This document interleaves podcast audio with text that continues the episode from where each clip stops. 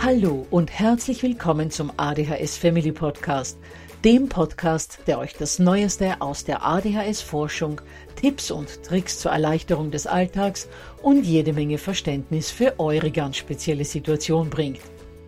Ich bin im Übrigen Anna und war auch einmal eine verzweifelte Mama von einem betroffenen Kind. Aber heute, viele Jahre und mehrere Fortbildungen später, bin ich Expertin für ADHS und eine sehr entspannte Mutter eines mittlerweile jungen erwachsenen Mannes, der trotz dieses Syndroms zu einem glücklichen und beruflich erfüllten jungen Mann herangewachsen ist. Ich möchte euch mit diesem Podcast genau dort zur Seite stehen, wo auch ich vor vielen Jahren Hilfe gebraucht hätte. Denn ich wünsche mir nichts mehr, als dass es euch auch gelingt, euer Kind in ein glückliches und erfolgreiches Erwachsenenleben zu begleiten. Bevor es aber mit der Episode losgeht, lasst mich noch auf zwei Dinge hinweisen.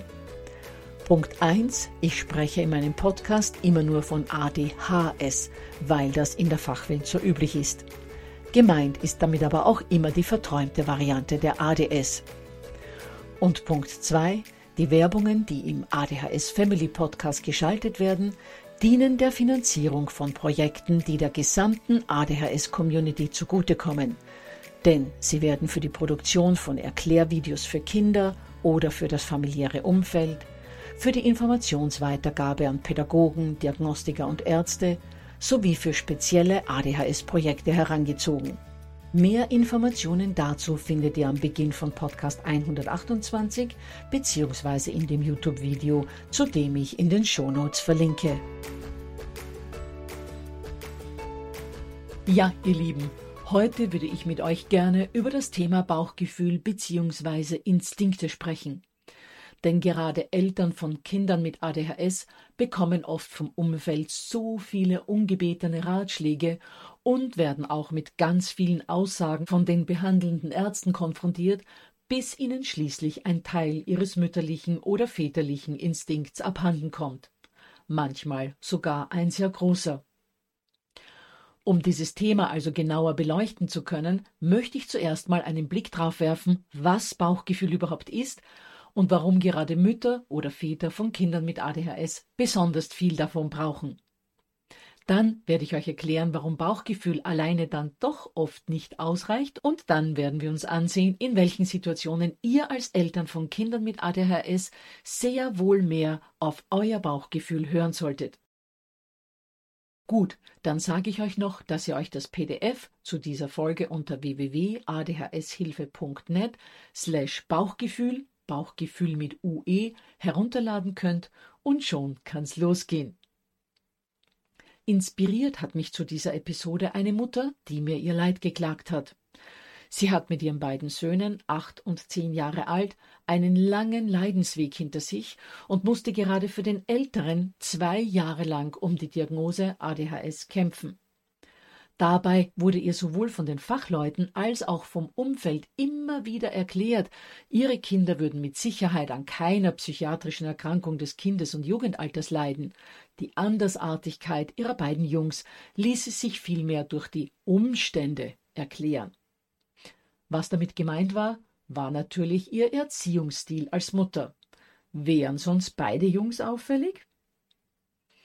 Nachdem ich mich mit ihr aber über Wochen hinweg sehr intensiv ausgetauscht hatte, wusste ich genau, dass sie eine von diesen ganz besonderen Müttern war, die ausgesprochen reflektiert und mit sehr viel Feingefühl erziehen, die noch dazu von ihrem Hauptberuf als Sozialpädagogin im Arbeitsfeld Kinder und Jugendliche mit besonderen Bedürfnissen sogar teilweise vom Fach ist und die mich und meine Ratschläge gar nicht wirklich als Begleitung gebraucht hätte. Doch sie war verunsichert und traute ihrem eigenen Urteil nicht mehr. Bestärkt von meinen Aussagen, dass ihre Schilderungen sehr stark auf ADHS hindeuten würden, blieb sie dann der diagnostizierenden Stelle gegenüber doch hartnäckig und hat nach zwei Jahren Kampf nun endlich die Diagnose und damit auch die Möglichkeit zur umfassenden Unterstützung für ihr von ADHS betroffenes älteres Kind. Auch der Jüngere dürfte betroffen sein, das heißt, das wird für sie der nächste Schritt sein. Das Auffällige aber an dieser Geschichte, die es, wie ich aus jahrelanger Erfahrung weiß, tausendfach in ADHS-Kreisen gibt, ist, dass es sich hier um eine, wie bereits gesagt, sehr reflektierte Mutter handelt, mit einem sehr ausgeprägten Gefühl dafür, was ihre Kinder brauchen. Und dennoch hat sie mir nach Erhalt der Diagnose gestanden, dass sie selbst schon gezweifelt habe und ihr ihre mütterlichen Instinkte in Bezug darauf in diesen zwei Jahren fast vollständig abhanden gekommen seien. Und jetzt habe sich bewahrheitet, was ihr Bauchgefühl immer schon gewusst hat. Ihre Jungs sind besonders, zumindest für den Älteren steht die Diagnose ja schon, und sie brauchen daher auch besondere Unterstützung. Viele von euch werden sich in dieser Geschichte vermutlich zum Teil wiederfinden, werden auch nachvollziehen können, dass man als Mutter oft spürt, was das Kind braucht. Und auch ihr werdet schon in Situationen gekommen sein, wo euch euer Bauchgefühl, euer Instinkt plötzlich etwas gesagt hat, eine Eingebung vermittelt hat, die mit rationalen Mitteln kaum zu erklären ist. Auch ich hatte und habe diese Situationen vor allem mit unserem jüngeren von ADHS betroffenen Sohn immer wieder. Wenn mir plötzlich mein Bauchgefühl einen Hinweis auf etwas gibt, das sich mit nichts Logischem erklären lässt, das sich dann aber immer wieder als Tatsache erweist. Gerade zu unseren betroffenen Kindern haben wir diesen rational kaum zu erklärenden Draht. Vielleicht auch deshalb, weil wir uns mit ihnen sowohl geistig als auch real intensiver als mit unseren nicht betroffenen Kindern befassen bzw. befassen müssen. Worin das auch immer genau begründet liegen mag, besonders in Erinnerung ist mir hier jedenfalls eine Geschichte einer lieben Freundin aus den USA, deren fünfjähriger Sohn seinen Freund zum Frisbeespielen da hatte. Sie selbst war im Wohnzimmer mit Sicht auf den Garten mit Schreibarbeiten beschäftigt und warf zwischendurch immer wieder einen Blick zu den Jungs raus. Doch nach einiger Zeit stellte sich plötzlich der Freund ihres Sohnes neben ihren Schreibtisch und sah sie nur an. Und schon nach ein paar Sekunden wusste sie, ihr Sohn ist in den Pool gefallen. Mit ein paar langen Sätzen war sie am Poolrand, wo sich ihre schlimmsten Befürchtungen bestätigten, als sie das rosa Shirt ihres Kindes am Poolgrund ausnehmen konnte. Ich spare euch jetzt die aufreibenden und schaurigen Details mit Wiederbelebungsversuchen, Koma und Intensivstation. Lasst mich euch nur sagen, dass der junge Mann heute 35 ist und selbst bereits Kinder in diesem Alter hat, die Geschichte also gut ausgegangen ist. Aber es war wohl mütterlicher Instinkt, der meiner Freundin in der Sekunde gesagt hatte, was zu tun ist. Denn der Freund des Sohnes hätte auch einfach nur warten können, bis er ihre Aufmerksamkeit hat, um zu fragen, ob es vielleicht ein Eis geben würde. Wir alle haben diesen Instinkt, dieses Bauchgefühl. Allerdings, wir wissen nicht genau, wann und ob wir darauf vertrauen sollen. Vor allem in Situationen, in denen es nicht im Bruchteil einer Sekunde um eine Entscheidung geht, sondern wo wir Zeit haben, darüber nachzudenken. Und es ist auch gut, über für uns zu einem gegebenen Zeitpunkt noch unklare Dinge nachzudenken und alle Gegebenheiten abzuwägen, wenn wir unsicher sind, wenn wir nicht wissen, ob wir unserem Bauchgefühl tatsächlich trauen sollen, denn nicht immer würde es uns die richtige Entscheidung treffen lassen. Unsere Instinkte sind nämlich auch stark von familiären Mustern aus unserer Ursprungsfamilie und kulturellen Prägungen, aber auch Ängsten oder Vorurteilen gefärbt. Gerade im 20. Jahrhundert und teilweise leider auch heute noch hörten und hören frisch gebackene Eltern beispielsweise immer wieder, zumindest hier in der westlichen industrialisierten Welt, dass man Babys einfach nur schreien lassen müsse.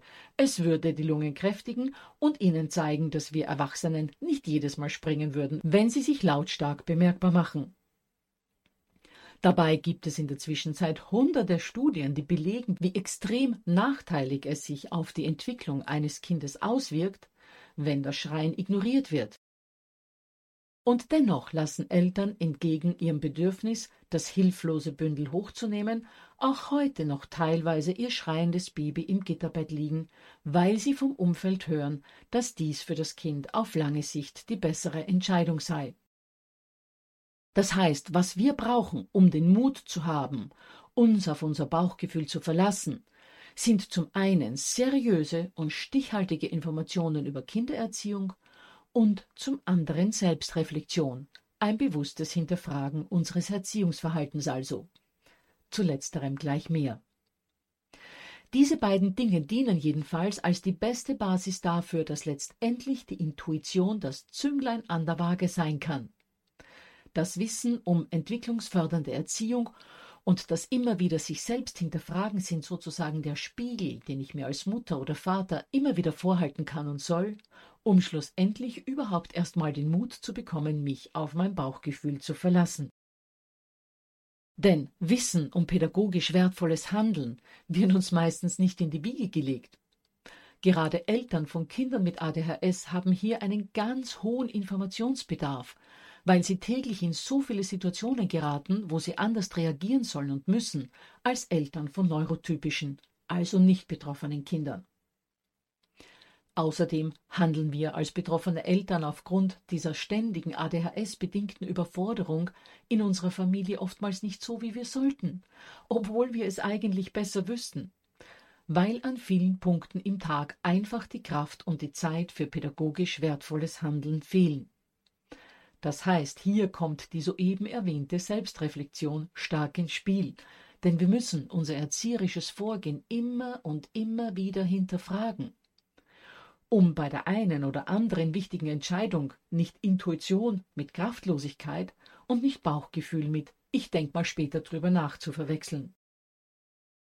Erst wenn wir also über wichtige erzieherische Informationen verfügen, all diese Informationen mit berücksichtigt haben und auch unsere eigenen Einstellungen und Befindlichkeiten hinterfragt haben, kann die Intuition ein wichtiges Hilfsmittel für die richtige Entscheidung sein. Dann sehen wir uns nun mal an, wo wir Eltern von Kindern mit ADHS immer wieder in Situationen geraten, in denen uns dieses Bauchgefühl abhanden kommt und wir zu zweifeln beginnen. Ähnlich wie beim eingangs genannten Beispiel der Mutter, die der Diagnose zwei Jahre lang hinterherlaufen musste, beginnt es bei einigen Eltern schon damit, dass ihnen an der diagnostizierenden Stelle mitgeteilt wird, ihr Kind habe keine ADHS und auch sonst keine Beeinträchtigung obwohl die Eltern oft sehr genau wissen, dass mit ihrem Kind etwas nicht stimmt. Wenn ihr also sicher seid, dass das bei euch auch zutrifft, wendet euch an jemand anderen, der möglicherweise mehr Erfahrung mit ADHS hat oder aber auch über Autismus und kindliche Depressionen gut Bescheid weiß, damit ihr eine zuverlässige Diagnose für euer Kind erhaltet, die dann ja auch erst die entsprechende Therapie ermöglicht. Wechselt also die diagnostizierende Stelle auch wenn es bedeutet, dass ihr eine Stunde länger dorthin fahren müsst. Und weil ich gerade gesagt habe, dass eine Diagnose erst die entsprechende Therapie ermöglicht. Im Fall von ADHS sind es in erster Linie Medikamente, die ohne Diagnose nicht verabreicht werden können und die meiner Erfahrung nach für nahezu alle Kinder mit ADHS gemeinsam mit einem fundierten und guten Elterntraining die wichtigste Unterstützungsmöglichkeit für betroffene Kinder sind. Und mit der Erwähnung von Medikamenten sind wir auch schon beim nächsten Thema, in dem Bauchgefühl eine ganz wesentliche Rolle spielt. Denn gerade hier verwechseln viele Eltern ihre großen Ängste vor den möglichen Nebenwirkungen von ADHS-Medikamenten mit ihrem Bauchgefühl, das ihnen sagt, dass sie Medikamente bei ihrem Kind vorerst lieber mal nicht einsetzen sollten. Gerade bei diesem Thema ist also eine umfassende Information wichtig, da unsere elterlichen Instinkte gerade hier oftmals von unseren Ängsten überlagert werden. Ich verlinke in den Shownotes zu den entsprechenden Episoden, wo ihr euch eine fundierte Entscheidungsgrundlage zum Thema Medikation Ja oder Nein holen könnt. Gut, wenn sich Eltern dann aber für Medikamente entschieden haben, beginnt oftmals die Verunsicherung erst recht. Denn nun sitzen sie in regelmäßigen Abständen dem Gott in Weiß gegenüber und getrauen sich nicht zu widersprechen, wenn der ihnen sagt, diese oder jene Nebenwirkung sei normal, mit diesen oder jenen neuen Verhaltensweisen des Kindes müssten sie rechnen, da müssten nun alle durch. In einigen oder auch oft vielen Fällen treffen die Aussagen von Ärzten, die natürlich Erfahrungen mit den verschiedenen Medikamenten haben bzw. haben sollten, durchaus zu, in anderen Fällen aber wird von Medizinern, die oftmals unter Zeitdruck stehen, gar nicht richtig zugehört. Und die Eltern dringen mit ihren Schilderungen der Reaktionen auf die Medikamente und die Auswirkungen im Alltag nicht wirklich zu ihnen durch. Und dann steht man als Mutter oder Vater vor der Entscheidung, die Dosierung so anzupassen, wie man es aufgrund der Erfahrung mit dem Kind tagtäglich erlebt, beziehungsweise sich mit dem Drängen auf ein anderes Medikament durchzusetzen beim Arzt, oder aber der Autorität im weißen Mantel Glauben zu schenken und sich weiter durchzubeißen. Hört euch zu diesem Problem am besten Episode 68 an, wo sehr viel zum Thema Eindosierung erklärt wird. Lasst mich aber jetzt schon dazu sagen. Der Arzt ist die Entscheidungsinstanz in Bezug auf die Tabletten. Er stellt das Basiswissen hinsichtlich Medikamentenauswahl und Dosierung zur Verfügung. Dafür ist er also der Experte. Aber der Experte für eure Kinder, für ihr Wohlbefinden, ihr Verhalten, ihre Entwicklungsschritte, die seid ihr. Wenn ihr also das Gefühl habt, da stimmt wirklich was nicht, diese oder jene Nebenwirkung ist zu heftig oder diese oder jene Dosierung braucht's gar nicht, da reicht auch schon eine niedrigere aus, dann sagt das ruhig und verschafft euch mit dem nötigen Nachdruck Gehör. Und wenn der Arzt oder die Ärztin all eure Schilderungen vom Tisch wischen und unnachgiebig bei ihren Aussagen bleiben, dann wechselt den Arzt, wenn ihr deutlich spürt, so kann das mit der momentanen Medikamentensituation nicht weitergehen. Aber nicht nur gegenüber den Fachleuten getrauen wir uns oft nicht auf unser Bauchgefühl zu hören. Auch beim Umfeld haben wir diese Probleme immer und immer wieder. Eingangs habe ich ja schon das Beispiel mit dem Schreienlassen der Babys gebracht, aber da gibt's natürlich noch viel, viel mehr. Gerade als Eltern von Kindern mit ADHS müssen wir uns ja immer wieder gefallen lassen, dass das abweichende Verhalten unserer Kinder ja doch nur an unserer falschen Erziehung oder am überhöhten Medienkonsum liegen würde.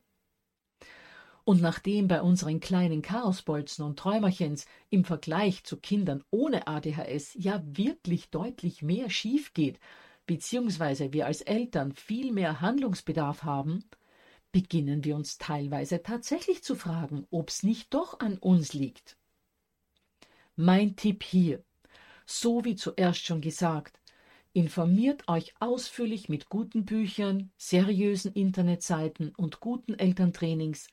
Versucht euch von euren eigenen negativen Erziehungsmustern eurer Kindheit zu befreien und vertraut dann schlussendlich darauf, was euch eben euer Bauchgefühl sagt. Gerade Kinder mit ADHS brauchen so oft mehr eine andere Art der Begleitung. Sogenannte Strafen oder auch zu harte Konsequenzen zum Beispiel führen bei ihnen oft zu nichts, außer zu noch mehr Widerstand. Hört euch dazu gerne die Episode 63 an.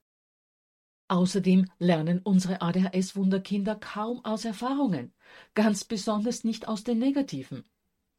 Wenn ihr also aus dem Umfeld hört, du musst ihn oder sie einfach nur mal anlaufen lassen, dann kann ich nur sagen, diese Ratschläge mögen zwar gut gemeint sein und bei neurotypischen Kindern helfen, doch bei Kindern mit ADHS ist das genau der falsche Weg. Was diese Kinder vielmehr brauchen, ist eine intensive Begleitung und Unterstützung, und zwar bis in ein deutlich höheres Alter als Kinder ohne ADHS. Und das trifft nicht nur auf das morgendliche Ankleiden und Fertigmachen für die Schule, das Ranzenpacken oder das Vorbereiten aufs Fußballtraining zu sondern das gilt auch ganz stark für Schulisches. Womit wir bei einer weiteren Gruppe von wohlmeinenden oder manchmal auch gar nicht so wohlmeinenden Erwachsenen wären, die einem erklären, wie man mit seinem Kind mit ADHS umzugehen hätte, und das sind öfter auch mal die Lehrkräfte. Immer wieder kommen aus dieser Richtung Aussagen, dass Kinder, ob mit oder ohne ADHS, es einfach lernen und selbst hinbekommen müssten. Zum Beispiel die Hausaufgaben von der Tafel abzuschreiben, die Unterrichtsmaterialien immer mitzuhaben, die Hausaufgaben unaufgefordert am nächsten Tag abzugeben, die Bestätigung für den Schularzt unterschrieben mitzuhaben, etc. etc.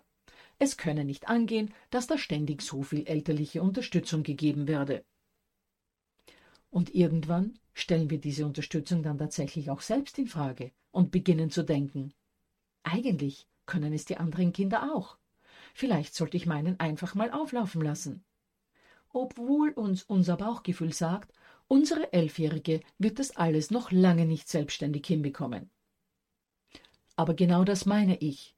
Wenn ihr spürt, dass euer Kind da oder dort noch diese oder jene Unterstützung braucht, oder bestimmte Konsequenzen eurerseits nichts bringen, dann hört nicht auf die ungeduldigen Stimmen von außen, sondern begleitet euer Kind so, wie ihr es durch intensives Informieren und Überdenken eurer Handlungen gelernt habt, aber auch, wie es euch in letzter Instanz eben auch euer Bauchgefühl sagt.